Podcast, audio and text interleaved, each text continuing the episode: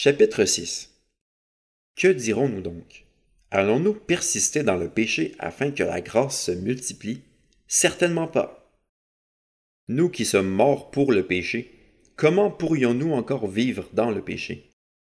Ignorez-vous que nous tous qui avons été baptisés en Jésus-Christ, c'est en sa mort que nous avons été baptisés? Par le baptême en sa mort, nous avons donc été ensevelis avec lui afin que, comme Christ est ressuscité par la gloire du Père, de même nous aussi nous menions une vie nouvelle.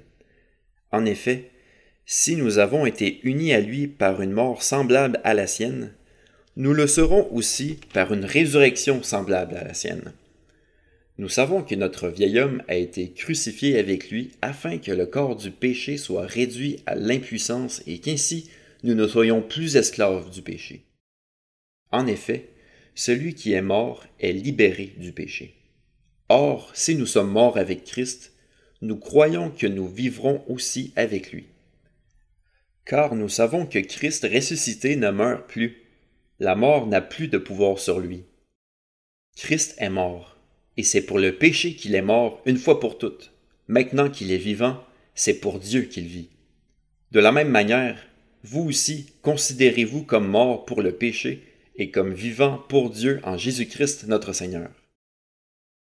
Que le péché ne règne donc plus dans votre corps mortel pour vous soumettre à lui par ses désirs. Ne mettez plus vos membres au service du péché comme des instruments de l'injustice, mais au contraire, livrez-vous vous-même à Dieu comme des morts revenus à la vie, et mettez vos membres à son service comme des instruments de la justice.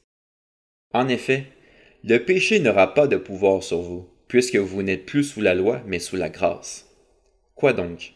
Allons-nous pécher parce que nous ne sommes pas sous la loi, mais sous la grâce? Certainement pas.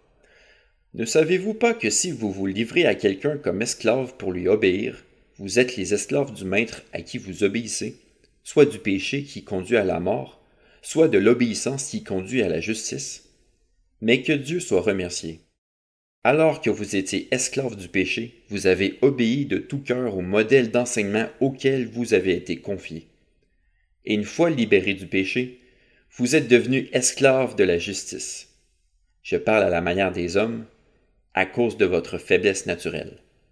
De même que vous avez mis vos membres comme esclaves au service de l'impureté et de l'injustice pour arriver à plus d'injustice, de même maintenant, mettez vos membres comme esclaves au service de la justice pour progresser dans la sainteté. En effet, lorsque vous étiez esclaves du péché, vous étiez libres par rapport à la justice. Quels fruits portiez-vous alors? Des fruits dont vous avez honte aujourd'hui, car leur fin, c'est la mort. Mais maintenant que vous avez été libérés du péché et que vous êtes devenus esclaves de Dieu, vous avez pour fruit la progression dans la sainteté et pour fin la vie éternelle.